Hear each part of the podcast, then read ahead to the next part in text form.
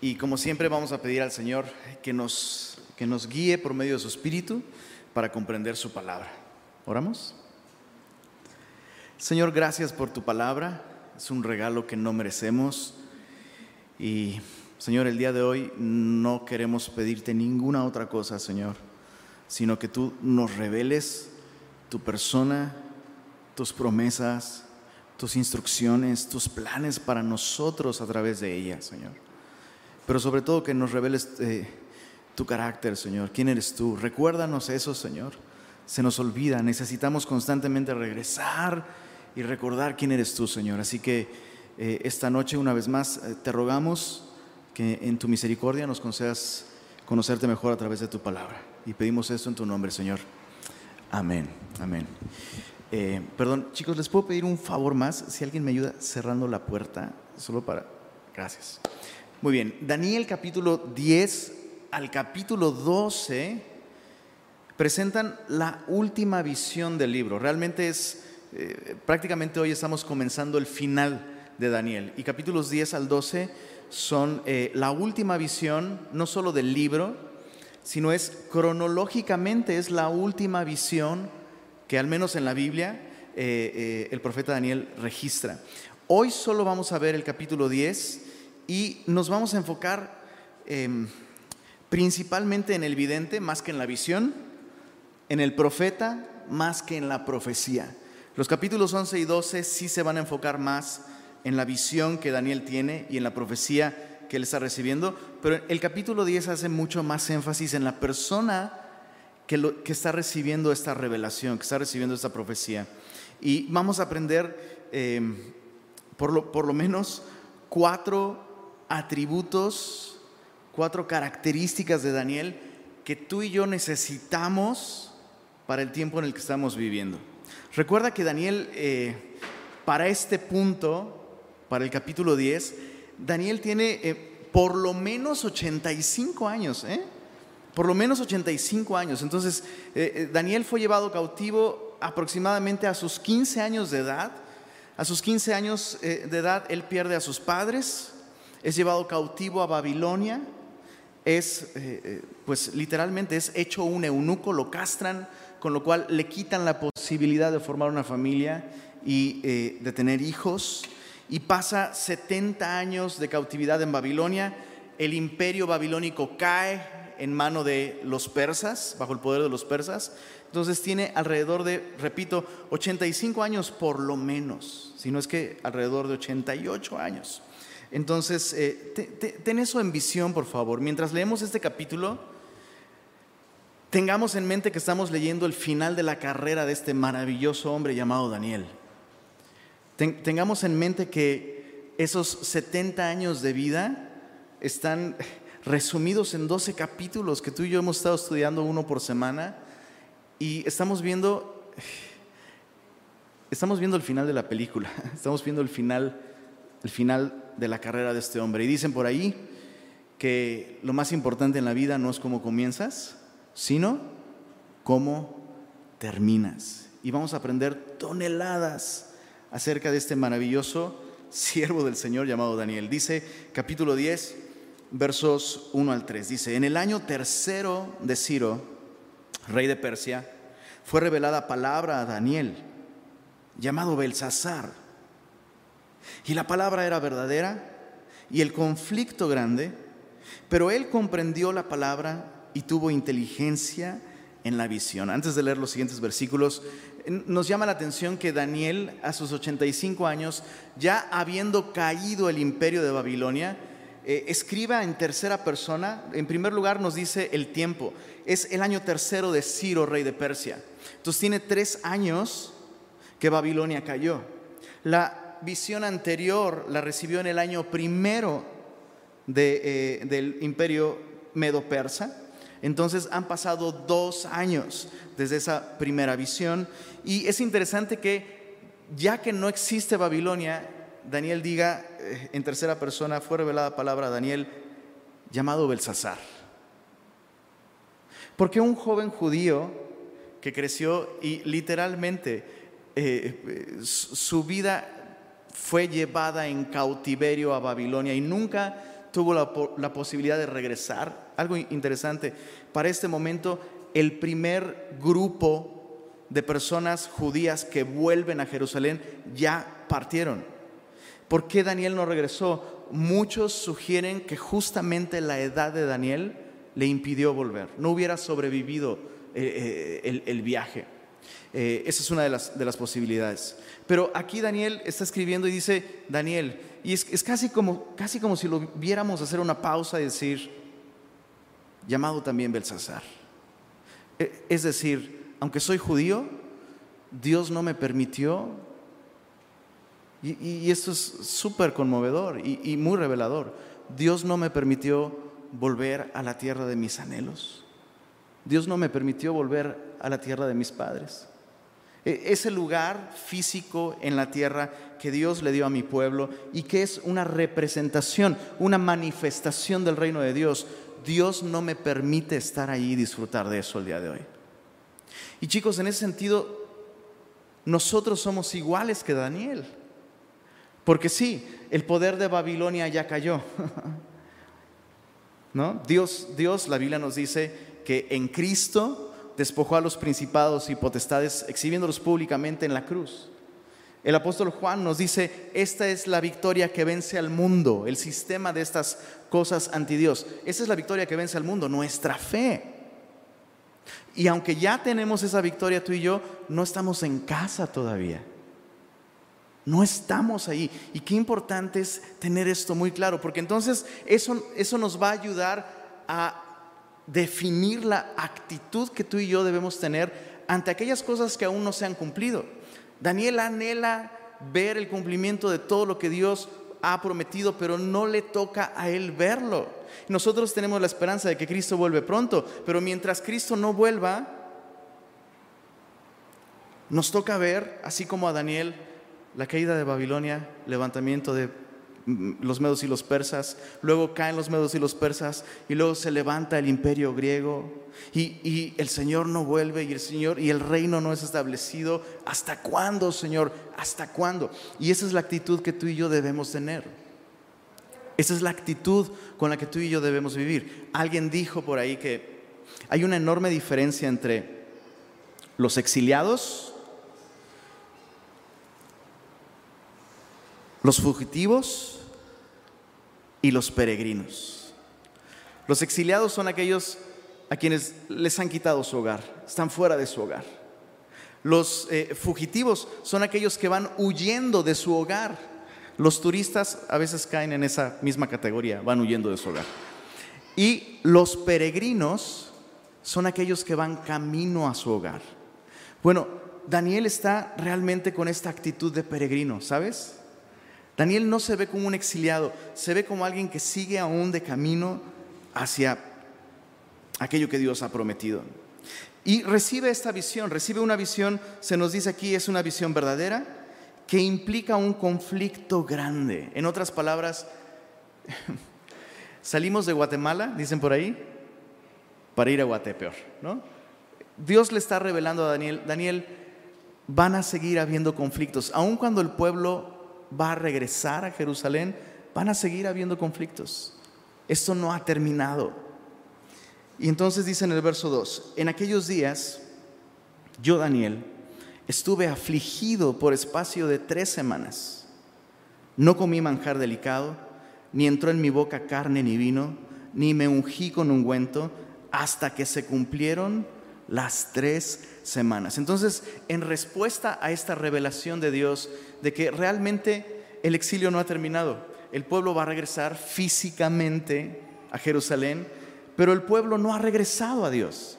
Van a seguir habiendo luchas, va, a seguir habiendo conflicto, va a seguir habiendo una oscuridad alrededor que no va a ser disipada hasta que venga toda mi vida He sido fiel a Dios, he servido fielmente al Señor, he padecido mucho, me han tirado a un foso de los leones. O sea, si alguien tenía el derecho de disfrutar su retiro, y, aparte cosechar algo de la posición que él tenía, porque Daniel tenía realmente una buena posición en Babilonia, que eventualmente se tradujo en una buena posición en los medos y los persas. Si alguien tenía el derecho de finalmente relajarse y decir, voy a disfrutar, ese era Daniel. Pero Daniel no está bajando la guardia.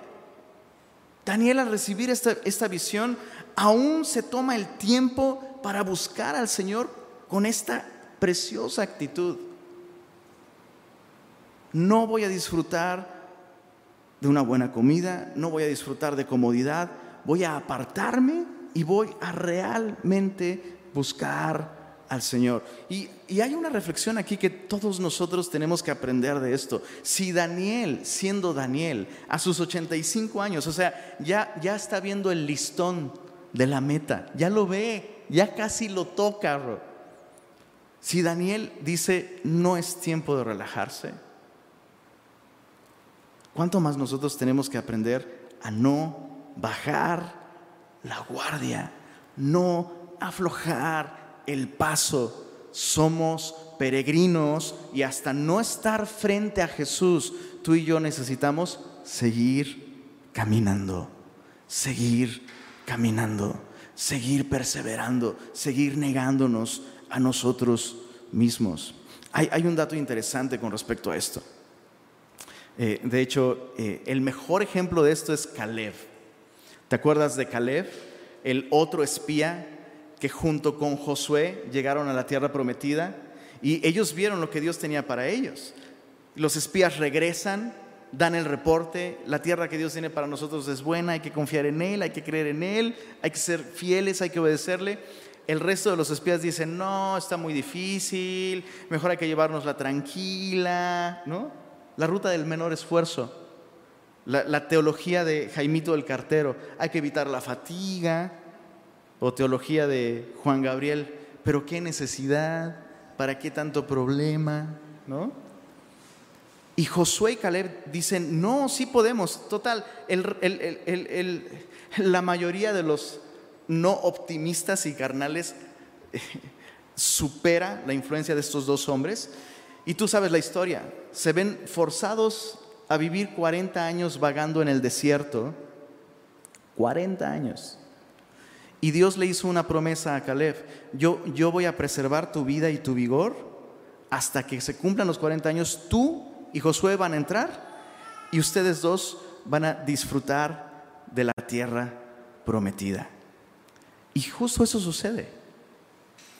Imagínate un funeral de 40 años, viendo a toda tu generación morir. Finalmente entras a la tierra prometida y sorprendentemente Caleb cuando llega, ya de 85 años, ¿eh? apúntalo ahí, te invito a que lo leas. Bueno, no, mejor vamos. Josué capítulo 14. Josué capítulo 14.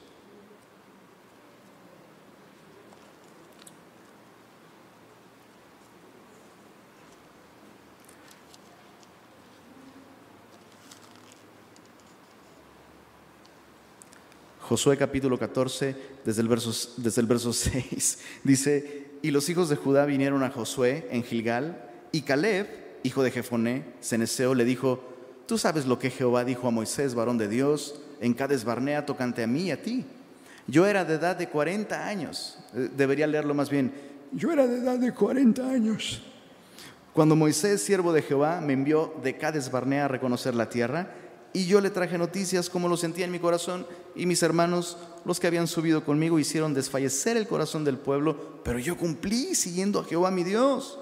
Entonces Moisés juró diciendo, ciertamente la tierra que pisó tu pie será para ti y para tus hijos en herencia perpetua, por cuanto cumpliste siguiendo a Jehová mi Dios. Ahora bien, Jehová me ha hecho vivir como él dijo estos 45 años desde el tiempo que Jehová habló estas palabras a Moisés, cuando Israel andaba por el desierto. Y ahora, he aquí, hoy soy de edad de 85 años. Feliz cumpleaños, Caleb. Todavía estoy tan fuerte como el día en que Moisés me envió. ¿Cuál era mi fuerza entonces? Tal es mi fuerza ahora para la guerra y para salir y para entrar. Y mira el verso 12. Mira el verso 12. Dame pues ahora ese monte del cual habló Jehová aquel día, porque tú oíste en aquel día que los anaseos están ahí y que hay ciudades grandes y fortificadas. Quizá Jehová estará conmigo y los echaré como Jehová ha dicho. Este anciano está listo para conquistar la siguiente montaña. Y esa misma actitud tiene Daniel. A sus 85 años está listo para apartarse, encontrarse con Dios. Señor, ¿cuál es el siguiente plan? Señor, ¿qué es, lo siguiente que quieres revelarme? Señor, ¿qué es lo siguiente que quieres hacer? Tú y yo necesitamos eh, esa misma actitud. Em, toma en cuenta, por favor, que muchos grandes hombres de Dios tropezaron al final de sus días. Eso es un detalle que no podemos pasar por alto al leer la Biblia. Noé, después de una victoria impresionante tras el diluvio, tropezó terriblemente. Moisés, después de tantos años de servicio fiel al Señor, casi a punto de entrar a la tierra prometida, tropezó y Dios no le permitió entrar. David, después de todas las persecuciones y grandes batallas y pruebas, huyendo en cuevas, escondiéndose, finalmente se establece, tiene paz y peca con Betsabé.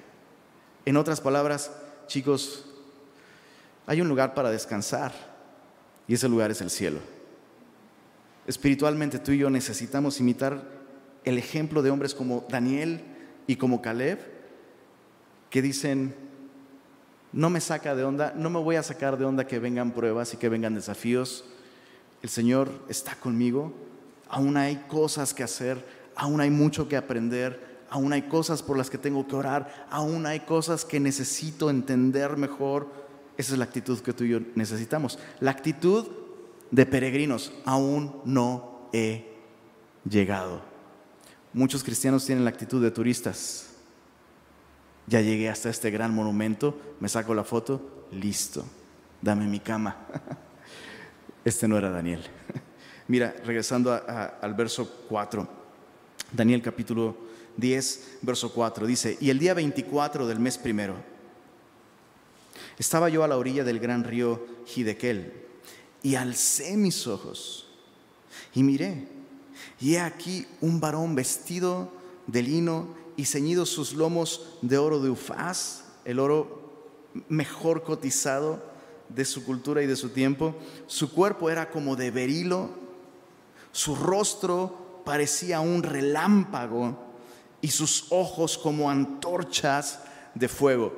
Si tú no estás familiarizado con las piedras eh, y los minerales, eh, te recomiendo que hagas una búsqueda del berilo en, Google o cualquier buscador, busca el berilo y por favor imagina lo que está describiendo aquí Daniel.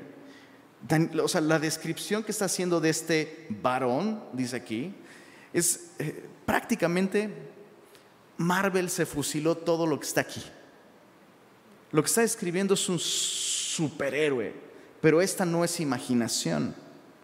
Lo que está viendo es una persona real que existe. No es el producto de un escritor de cómics. Está viendo literalmente a nuestro Señor Jesucristo. Está viendo al autor del universo. La descripción que hace de este varón vestido de lino es muy similar a la que vemos en el libro de Apocalipsis en el primer capítulo. Así que estamos convencidos de que la visión que tuvo Daniel fue una visión de Jesucristo. Y, esto es importante. ¿Por qué tú y yo necesitamos seguir perseverando? Porque tú y yo necesitamos seguir descubriendo a Jesús. Algo que llama mucho la atención es que no existe otra teofanía, no existe otra manifestación de Cristo como la vemos en Apocalipsis y aquí en ningún otro lugar del Antiguo Testamento. Dios le dio el privilegio a Daniel de ver a aquel que finalmente traería el reino que él tanto estaba anhelando. Y chicos, de eso se trata. O sea, se trata de conocer a Jesús. El, día en el que tú y yo digamos, no, yo, yo ya, claro que conozco. No estoy diciendo que no conozcas a Jesús, pero incluso, ¿sabías que en el libro de Apocalipsis, en los últimos capítulos, se describe a Jesús como aquel que tiene un nombre que nadie más conoce sino solo Él. ¿Qué significa eso? Que siempre hay un aspecto de Jesús, siempre va a haber algo más por descubrir y que nunca lograremos alcanzar, a agotar, ni con experiencias, ni con teología, ni con canciones, ni con arte, ni con nada, porque Él es eterno.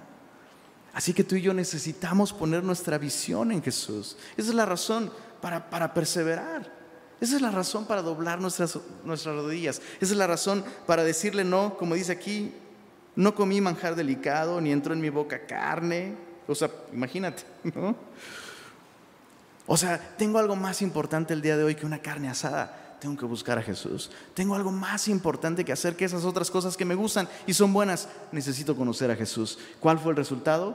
Dios le permitió ver a Jesús en el Antiguo Testamento antes de su encarnación.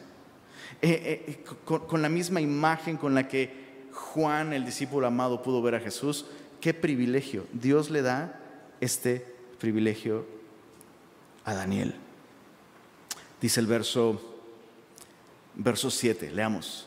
Entonces, lo que estamos viendo, lo que acabamos de ver aquí es la perseverancia de Daniel en buscar al Señor. Y esa perseverancia recompensada con una visión clara, única de Jesucristo.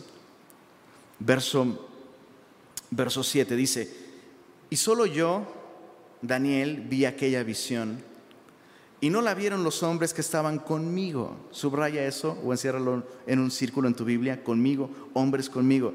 Sino que se apoderó de ellos un gran temor y huyeron y se escondieron. Quedé pues yo solo, subraya eso porque son contrastes muy importantes y vi esta gran visión, es decir, la visión de Jesús, y no quedó fuerza en mí. Antes mi fuerza se cambió en desfallecimiento y no tuve vigor alguno. Pero oí el sonido de sus palabras y al oír el sonido de sus palabras caí sobre mi rostro en un profundo sueño con mi rostro en tierra. Te pedí que subrayaras dos cosas, hombres que están con él y luego dice el texto que él se quedó solo. Y, ¿sabes? Esto es eh, muy revelador sobre Daniel. Daniel, desde el principio de su libro, lo, vemos acompañado de otros. Es, un hombre de compañerismo, es un hombre que sabe que necesita caminar en compañía de otros. En otras palabras, Daniel no es un llanero solitario. Daniel siendo Daniel, que tiene visiones increíbles de Dios, Daniel siempre reconoce la necesidad de estar caminando junto con otros hombres. Pero esta vez sucede algo interesante. Dios apartó de él a sus amigos. Quiero que lo observes ahí. Ahí está clarito, versos 7 y 8. Él está orando junto al río, buscando a Dios en oración y en ayuno, negándose de cualquier cosa que le distraiga de buscar a Dios junto con otros. Y sucede esta visión y dice aquí que estos hombres que están con, él lo abandonaron, se apoderó de ellos un gran temor, huyeron, se escondieron y quedó solo. Ahora nos dice aquí que ellos no vieron la visión, pero Dios hizo algo que provocó que Daniel se quedara solo. Y la gran enseñanza es esta. Si bien nosotros somos semilla de mostaza, compañerismo cristiano, y siempre nos hace más falta, ¿no? siempre nos hace falta aprender más a estar juntos. Por eso vamos a tener un picnic este sábado. No se les olvide. Siempre necesitamos, o sea, nunca va a ser suficiente, pero necesitamos este equilibrio en la vida cristiana. Necesitamos también saber pasar tiempo a solas con Jesús. Necesitamos compañerismo siempre. Y de nuestra parte, nosotros tenemos que ser intencionales. Y aquí vemos a Daniel. Chicos, creo que es tiempo de buscar al Señor. Necesito buscar al Señor. ¿Me acompañan? Vamos. Y Daniel está permitiendo que Dios sea el que marque los tiempos en los que, en esta ocasión, para este caso en particular, te necesito a ti solo. Y hay tiempos así. Y tú y yo no podemos desarrollar esta déjame decirlo así, esta dependencia enfermiza de los hermanos. Hay personas que viven así, buscan a la iglesia y quieren compañerismo, no por encontrarse con Jesús entre los hermanos, sino por las cosas que la iglesia les puede ofrecer, beneficios prácticos, soluciones inmediatas a necesidades, a problemas. Y la iglesia está para servirse, y estamos para servirnos unos a otros, pero esas personas, en el momento en el que Dios impide que otras personas les ayuden o estén allí con ellos, se frustran y no saben qué hacer. Entonces, yo, tengo esta, esta pregunta. ¿Pasas tiempo a solas con Jesús? ¿O solo abres tu Biblia cuando estás rodeado de otras personas? ¿Y solo te diriges a Jesús cuando hay otras personas presentes? ¿Y solo alabas a Jesús y cantas a Jesús y piensas en Jesús cuando hay otras personas alrededor, pero nunca cuando estás a solas? ¿Cómo estamos en ese sentido? Porque tú y yo necesitamos aprender a buscar al Señor en la intimidad. Daniel sabía hacer esto. Por eso cuando Dios aleja a sus amigos, Daniel no se pone a, ¿dónde está el amor? No puede ser, todo a mí, ¿no? Primero no logro regresar porque ya estoy muy viejito a Jerusalén y ahora hasta mis amigos me abandonan. No, Daniel es suficientemente maduro para entender, Señor, si me estoy quedando solo, pese a que yo he buscado comunión, es porque tú quieres tratar conmigo de un modo especial. Me quieres para ti solito, Señor. Aquí estoy. Qué importante, importante. Estoy dando chance a que lo proceses.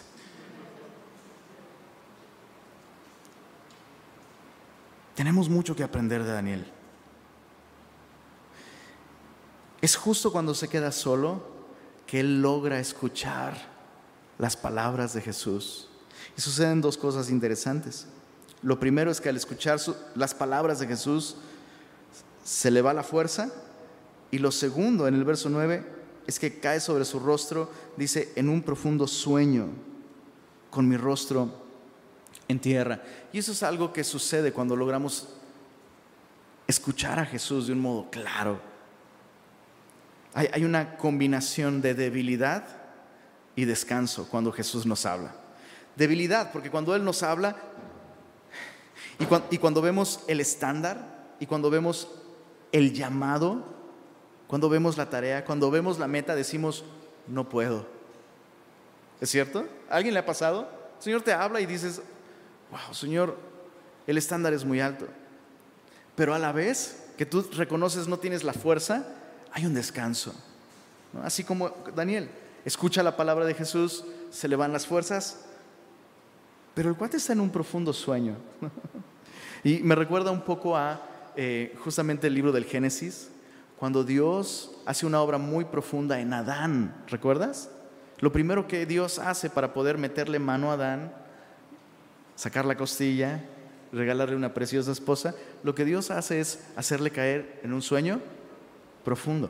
En otras palabras, las obras más profundas que Dios hace en el hombre las hace cuando el hombre descansa en Dios. Y eso es lo que vemos aquí, una combinación de, Señor, no tengo fuerza, pero puedo descansar en ti. Puedo descansar. Bueno, verso, verso 10. Ojo, porque a partir del verso 10 se menciona una mano y este eh, es, es otro personaje. Este no es el varón al que está viendo. A, Jesús lo ve del otro lado del río realmente, ¿ok? Como veremos en los últimos capítulos. Pero aquí entonces él está en un sueño profundo. Verso 10 dice, y he aquí una mano me tocó e hizo que me pusiese sobre mis rodillas y sobre las palmas de mis manos. Y me dijo, Daniel, varón muy amado, está atento a las palabras que te hablaré y ponte en pie, porque a ti he sido enviado. Mientras hablaba esto conmigo, me puse en pie, temblando. Ahora, imagínate este anciano que ha estado ayunando varios días, tiene esta experiencia, se para temblando, verso 12. Entonces me dijo, Daniel, no temas, porque desde el primer día que dispusiste tu corazón a entender y a humillarte en la presencia de tu Dios, fueron oídas tus palabras y a causa de tus palabras yo he venido. Qué interesante, desde el, desde el primer día que dispusiste tu corazón a entender y a humillarte. Y creo que la mejor manera de reflexionar en lo que estamos viendo aquí es que hay aspectos de Daniel que nunca cambiaron. Sí, es un anciano ahora. Sí, ha crecido en gracia, ha crecido en sabiduría, Dios le ha sostenido, Dios le ha usado totalmente. Pero hay aspectos de Daniel que han permanecido intactos desde el capítulo 1. Porque en el capítulo 1 se nos dice que este joven de 15 años propuso en su corazón no contaminarse con la comida del rey. Y aquí Dios le está, le está diciendo a través de este mensajero, hey, desde el primer día que dispusiste tu corazón a entender y a, y humillarte, fueron oídas tus palabras. La actitud del corazón de Daniel ante Dios es la misma con el paso de los años. Y, esto es tan hermoso de contemplar. O sea, lo que esto me enseña es que es posible tener un caminar fiel y constante y firme con el Señor. Es posible. Es posible. ¿Y cuál es el secreto? Disposición de corazón. Que prepares tu corazón. Esa es la idea detrás de disponer tu corazón. Es como disponer la mesa. o disponer de hacer algo. Haces preparativos. Y Dios nos ha estado hablando de esto en las últimas semanas. ¿Cierto? La actitud con la que buscamos al Señor, la actitud con la que leemos nuestra Biblia, la actitud con la que nos congregamos, la actitud con la que servimos, la actitud con la que oramos, ¿Estamos preparando el corazón para hacer estas cosas o las hacemos sin darle importancia? No estoy de ninguna manera estoy enseñando que tú y yo nos ganamos el derecho de ser bendecidos por Dios. Eso es siempre por gracia. Pero la actitud del corazón para buscar al Señor, no, no, sé si esa es la palabra correcta o la expresión correcta, pero va a determinar el éxito de nuestra búsqueda de Dios. Daniel dispuso su corazón. Ahora yo, otra vez, hazte esta, pregunta. Yo quiero invitarte a que tú contestes. No nada más escribas la pregunta. A veces escuchamos preguntas interesantes y decimos, wow, esa pregunta está buena. ¿Sabes qué está más buena? La respuesta. ¿Qué estás haciendo tú para disponer tu corazón? ¿De qué maneras prácticas realmente tú estás dirigiendo tu corazón, preparando tu corazón para encontrarse con Dios. Hay cosas que tú y yo podemos hacer.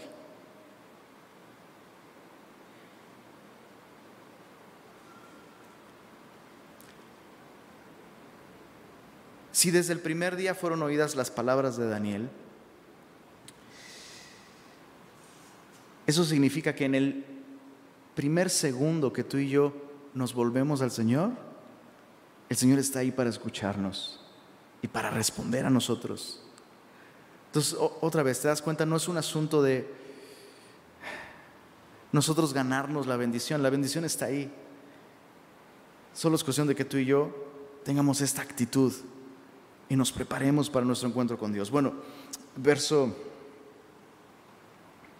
desde el verso, eh, vamos a leer otra vez desde el verso 12, dice, entonces me dijo, Daniel, no temas porque desde el primer día que dispusiste tu corazón a entender, estos son buenos propósitos, disponer y preparar nuestro corazón a entender y a humillarte en la presencia de tu Dios, fueron oídas tus palabras.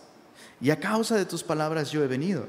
Mas el príncipe del reino de Persia se me opuso durante 21 días. ¿Recuerdas cuántos días estuvo sin comer y beber eh, cosas delicadas? tres semanas, o sea, justamente 21 días. Dice, pero he aquí, Miguel, uno de los principales príncipes, vino para ayudarme y quedé allí con los reyes de Persia. Eh, esta es una parte un poquito controversial. Em, lo que este mensajero le está diciendo a Daniel es lo siguiente. Daniel, desde el primer día Dios dijo, por favor háganle entender a Daniel la visión. Desde el primer día que tú oraste, Dios respondió tu oración. Pero entonces, ¿por qué tardaron 21 días en llegar? ¿Dónde está el departamento de quejas? ¿No? Hay que cambiar de mensajería, dice Daniel. No, la razón por la que tardó tanto tiempo es porque había un conflicto espiritual, que se menciona aquí en el verso 14 como el príncipe de Persia se me opuso. Entonces, mucho ojo, la Biblia me enseña que hay una guerra espiritual constante. O sea, para nosotros como creyentes siempre es tiempo de guerra. Por eso Efesios capítulo 6 nos dice que no tenemos guerra contra carne y sangre, sino contra principados y potestades en las regiones celestes. Entonces, eh, básicamente ese mensajero le está diciendo, Daniel, tú formas parte de un conflicto que sucede en una dimensión espiritual. O sea, Daniel, lo que estás viendo de los imperios eh, eh, babilónico y luego el persa y estas bestias que se levantan y tú sabes que son políticos y son imperios perversos y corruptos, idólatras, antidios, ¿no? Detrás de, esas, eh, de, esas, de esos fenómenos políticos hay un conflicto espiritual y tú estás jugando un papel importante en ello. por medio de tu oración. Dios está trayendo revelación a su pueblo, no solo al pueblo judío, sino a nosotros también. Dios nos está dando entendimiento gracias a la oración de Daniel. Entonces hay un conflicto espiritual. Mucho ojo, cuando dice aquí el, el, príncipe del reino de Persia, no se está refiriendo a un príncipe humano, sino a un príncipe diabólico. Y hemos visto esto ya en el libro de Ezequiel, en el capítulo 28, no vayas para allá, pero en el libro de Ezequiel capítulo 28 se menciona justamente eh, eh, dos príncipes de una misma ciudad, si mal no recuerdo la ciudad de Tiro, y los primeros atributos de este príncipe es que son humanos y el texto lo dice muy claramente, y la segunda sección de atributos son atributos de una persona que no podría ser un ser humano. Entonces, la Biblia me enseña esto, detrás de, detrás de eh, ideologías, de imperios, y no pretendo ser controversial, pero estoy convencido de partidos políticos. En muchos casos, no siempre, pero en muchos casos hay influencias demoníacas. La Biblia me lo enseña. Y tú y yo tenemos que tener esto claro, porque entonces nuestra esperanza ya no va a estar en las próximas elecciones, bro. No. O sea, sí, hay que ser responsables, documentate, ora, busca al Señor, infórmate, vota, todo eso, hazlo por favor. Pero nuestra esperanza no está ahí. La solución no va a venir el próximo sexenio. O sea, ¿cuántos tienen más de 40 años aquí? yo quiero pensar, y todos así, ¿por qué no levantas tú la mano? Yo, de verdad, espero no equivocarme al decir esto. Si tienes más de 40 años, yo espero, yo creo que ya todos aprendimos, ya aprendimos por fin que el problema no era el PRI. ¿Verdad? O sea, el mundo nos está vendiendo una mentira que es totalmente contraria a lo que la Biblia me enseña. El mundo nos está vendiendo esta mentira de que si me das suficiente tiempo y si invertimos suficiente dinero y si encontramos estas nuevas ideas y nuevas soluciones con suficiente tiempo, con suficiente recurso, con suficiente educación, con suficiente tecnología para salvar el medio ambiente y todo, danos nada más danos suficiente tiempo y nosotros lo vamos a solucionar. No. La Biblia me enseña y la historia lo confirma y nuestros breves e insignificantes 40 años son una confirmación en carne propia de que las cosas no están mejorando para el hombre. Por eso el hombre necesita un Salvador.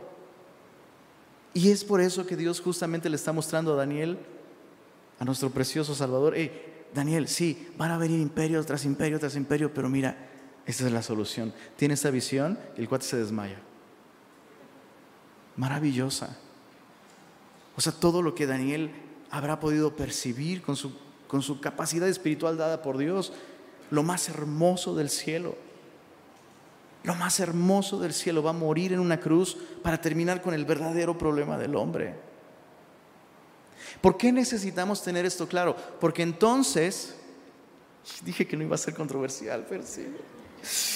Porque entonces tú y yo ya no vamos a estar peleando las batallas equivocadas, bro. Deja de pelearte por razones políticas. Deja de pelearte con el chairo, deja de pelearte con el fifí. Esa no es la batalla a la que tú y yo estamos llamados. Nuestra lucha no es contra carne y sangre. Si estás peleando contra carne y sangre, estás peleando la batalla equivocada y en el equipo equivocado. Y, y hagámoslo más personal. No solo no es el partido político el problema, tampoco es la actitud irritante de ese jefe, tampoco es el trato indigno del vecino, hay algo detrás. Y tú y yo tenemos suficientes razones para confiar que lo que Dios dice respecto a esto es verdad, que nuestra lucha no es contra carne y sangre. Hay algo detrás. Entonces te das cuenta cómo si necesitamos, como Daniel, perseverar en buscar a Dios porque necesitamos aprender mucho todavía. Bueno, Daniel recibe esta revelación. hay muchos conflictos más allá de los medos y los persas, Daniel. Hay algo espiritual detrás. Ahora dice en el verso 14, he venido para hacerte saber lo que ha de venir a tu pueblo en los postreros días, porque la visión es para esos días. En otras palabras,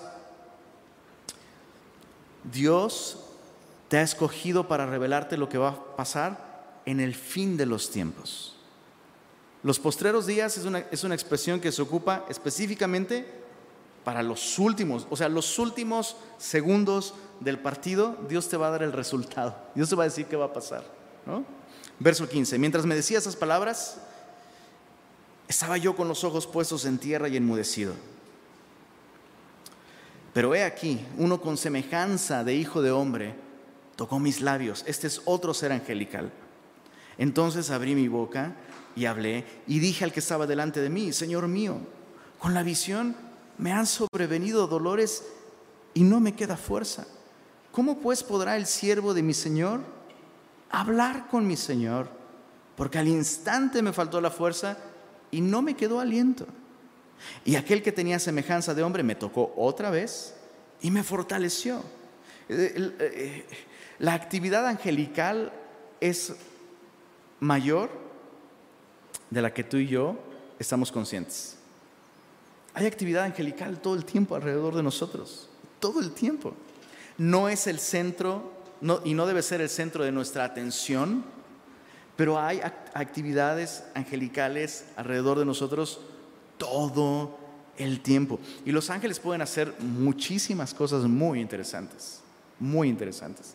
Tenemos en el libro de los Hechos a un ángel hiriendo a Herodes y haciéndole enfermar al instante y muere comido por gusanos. ¿Quién hizo eso? Un ángel. Herodes Agripa. Y yo, tengo una teoría de que ese ángel se llamaba XL3. Pues, adiós a la gripa en un 2x3. Otro ángel mata 185 mil asirios en una noche a dormir, hijo. Y no despertaron. Pero los ángeles también pueden hacer cosas como estas. Vemos incluso en las tentaciones de Jesús a los ángeles ministrando, es decir, sirviendo a Jesús, llevándole comida. A Elías también le llevaron comida, ¿no? Fortaleciendo a Jesús también. Entonces los ángeles eh, saben hackear como el, cuerpo humano. Eso es algo interesante.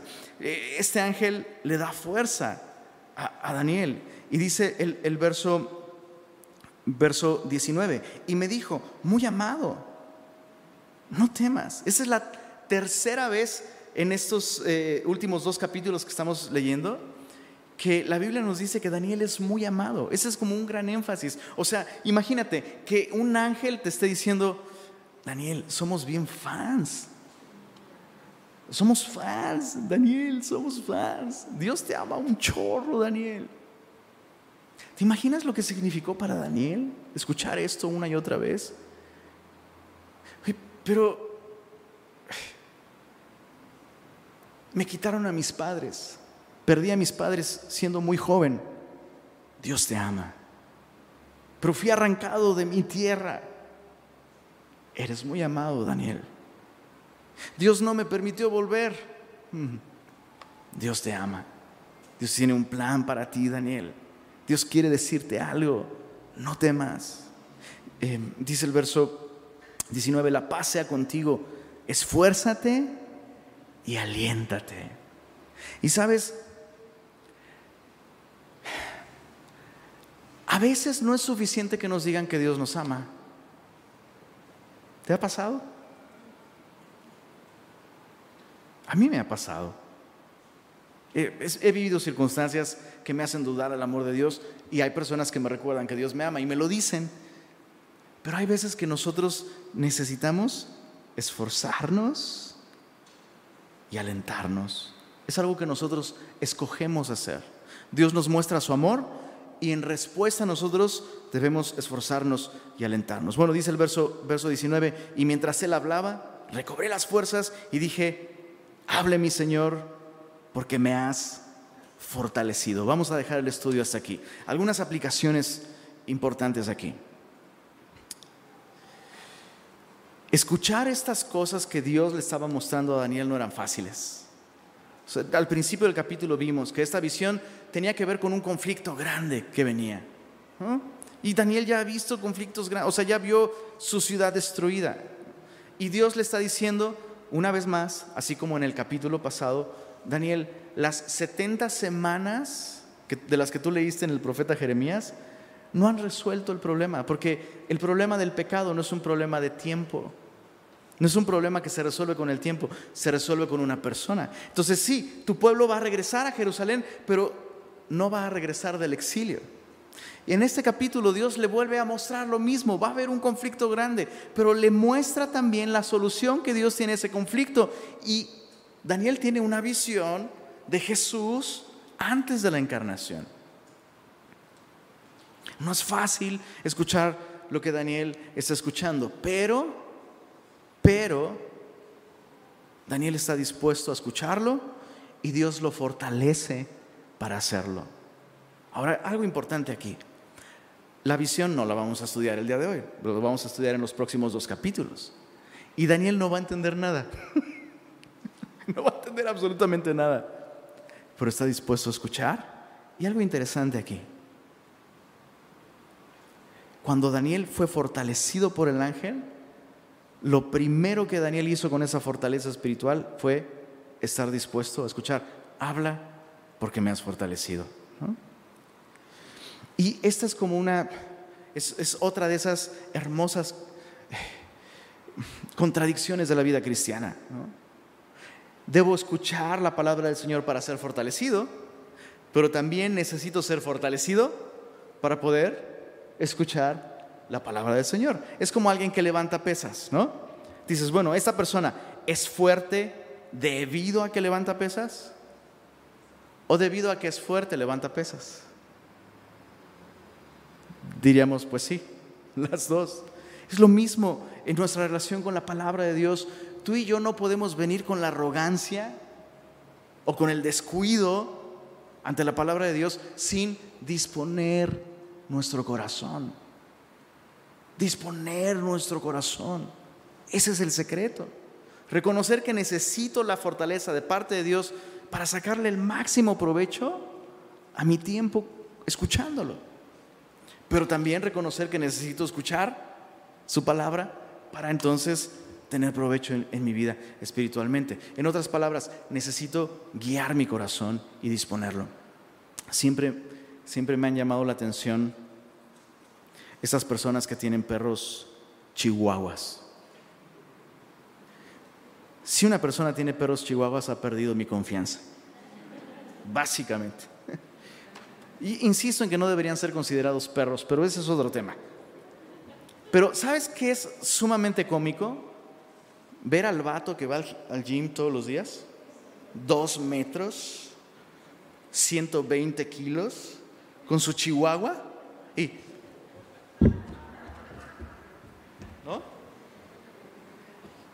Dude, no dejes que el chihuahua te dirija. tú tienes que dirigir al chihuahua. Y sabes, pienso en ese ejemplo y pienso que muchos de nosotros hacemos exactamente lo mismo en nuestros devocionales. Dios nos quiere hablar y el chihuahua de aquí adentro, esa abominación desoladora, el corazón, nuestros temores, nuestras frustraciones, nuestras dudas, nuestros propios apetitos. El perro quiere orinar. Hijo, espera. Ahora sí, Señor. El perro quiere comer. espérame, Señor. Eso es, es una analogía. No estoy hablando de un perro literal. Estoy hablando de nuestro corazón. ¿Qué es lo que hace Daniel? A sus 85 años, Daniel no se cree Daniel. ¿Se entiende? Daniel no se la cree. Yo soy Daniel, hijo. O sea, Daniel se rodea de gente que pueda orar con él. Daniel se aparta a un río, lejos de distracciones. Daniel está dispuesto, pese a su edad, a afligir su cuerpo y decir, no voy a comer como la persona privilegiada que soy, porque no quiero ni que la comida me distraiga. Necesito más del Señor y escuchar más del Señor que escuchar mi estómago y escuchar mis apetitos y mis anhelos y mis deseos. Y Dios recompensó su actitud y lo fortaleció para escuchar más de lo que podía cargar en ese momento con su entendimiento. Interesante. Aplicaciones para nosotros. Tres aplicaciones importantes. La primera con respecto al gobierno humano. Primera aplicación importante.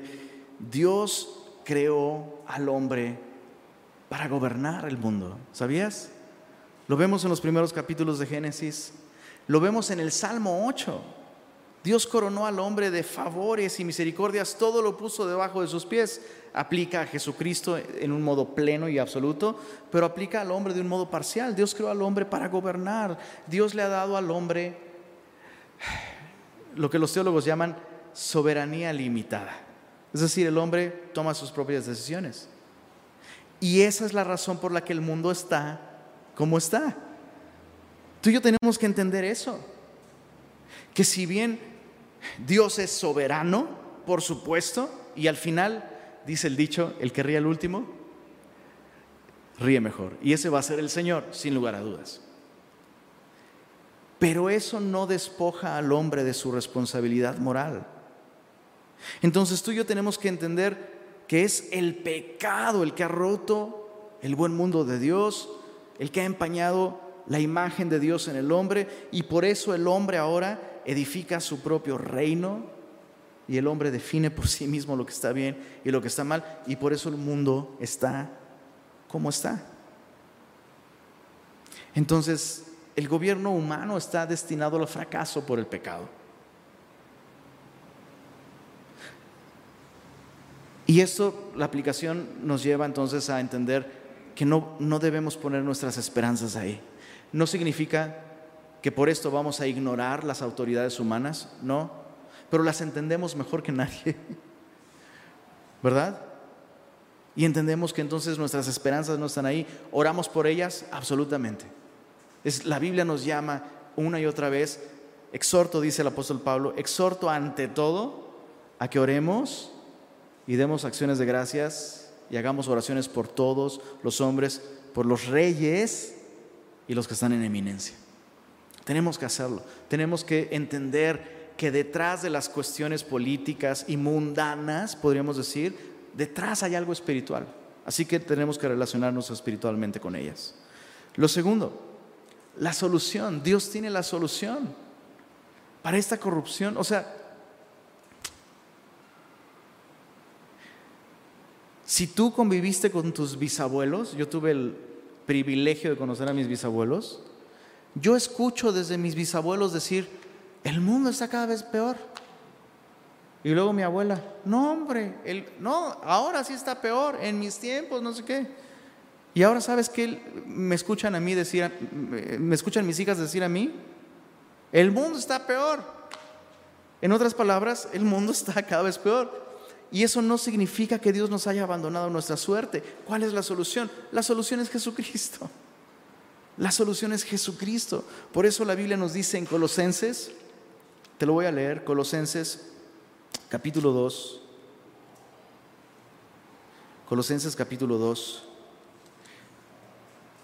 desde el verso 15, dice, eh, no, desde el verso, sí, desde el verso 15, desde el verso 14, perdón, anulando, hablando de la obra de Cristo, dice Colosenses 2.14, anulando el acta de los decretos que habían contra nosotros, que nos era contraria, quitándola de en medio y clavándola en la cruz y despojando a los principados y a las potestades, los exhibió públicamente, triunfando sobre ellos en la cruz. Entonces, todos esos príncipes que están detrás de ideologías, de visiones políticas, que tanto daño le han hecho al mundo, ya fueron derrotados por Cristo en la cruz. Así que tú y yo podemos descansar en eso. El Señor realmente se ha ocupado de eso ya. Por eso es que lo mejor que tú y yo podemos hacer el día de hoy como cristianos, no desperdicies tu saliva proponiendo otras soluciones que no sea la cruz de Cristo. Predica el Evangelio, anuncia a Jesús.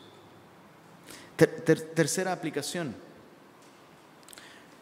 Necesitamos la actitud del profeta Daniel.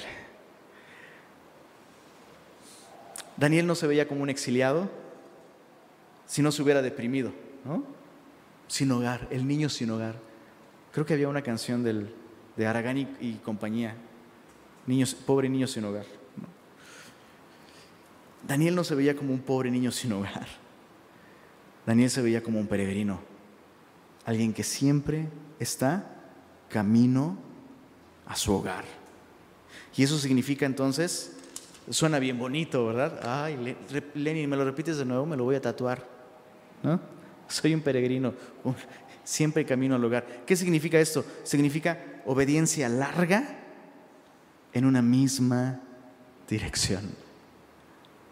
El mismo Daniel que de 15 añitos llegó a Babilonia y se propuso en su corazón no contaminarse, rehusar esos manjares delicados. Es el mismo Daniel que a los 85 años propuso en su corazón buscar al Señor y no, darse la gran vida con esos manjares, sino buscar al Señor. Ser fieles, ser perseverantes, comienza con esta actitud del corazón que tú y yo podemos y debemos escoger. Solo para terminar, al igual que Daniel, al igual que Daniel, tú eres muy amado. Eres muy amado. Aun si tus amigos te han abandonado, como a Daniel, aun si la estás pasando mal y tienes miedo y estás débil y temblando como Daniel, eres muy amado. Aun si parece que Dios no ha respondido a tus oraciones, eres muy amado y Dios te lo ha mostrado en Jesús. Precioso Señor, gracias por darnos esta perspectiva el día de hoy y ayudarnos a entender que realmente estamos en este mundo de paso, Señor. Gracias por recordarnos que lo que necesitamos el día de hoy es una visión más clara de Jesús. Y sí, Señor, tú tienes respuestas a nuestras preguntas. Y así como a Daniel, tú podrías darnos esas respuestas. Y así como Daniel, tal vez no entenderíamos nada, Señor. Pero lo que más necesitamos el día de hoy es conocerte mejor. Así que te rogamos, ayúdanos, Señor. Así como a Daniel, a perseverar,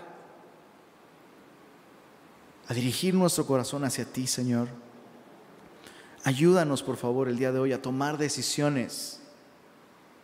Señor, si, si hemos sido inconstantes, si lo constante en nuestra vida ha sido la inconstancia espiritual, ayúdanos, Señor, el día de hoy a reconocerlo, a arrepentirnos, a no perder más el, precioso tiempo que está en nuestras manos, Señor.